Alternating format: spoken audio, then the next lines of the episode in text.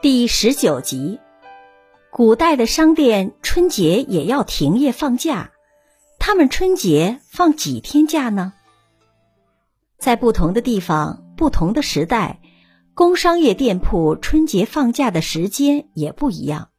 有些地方商铺是从正月初六开始营业的，称之为开市。开市的这一天要很早起来，焚香拜神，燃放鞭炮，打开店铺大门，各商铺互相拜贺，以求开门大吉。开市前要向商铺的股东汇报一年的账目，有辞职的员工也要在这一天算清工资。可见这一天对工商业商铺来说是很关键的一天。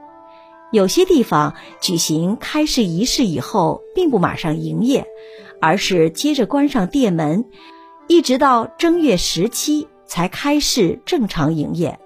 还有的地方开市后不是整日营业，而是每日只营业半天，直到正月十五以后才恢复正常。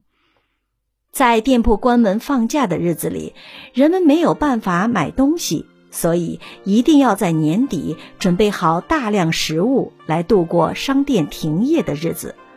由于春节停业给人们带来了不便，也有一些商铺在大年初二就开始营业，甚至有人在大年初一就开始营业，这称为连市。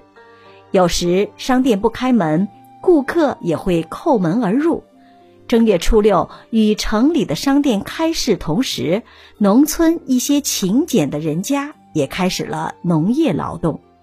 您刚才收听的是《节日节气中华文化十万个为什么》，同名图书由中华书局出版，演播刘新宇。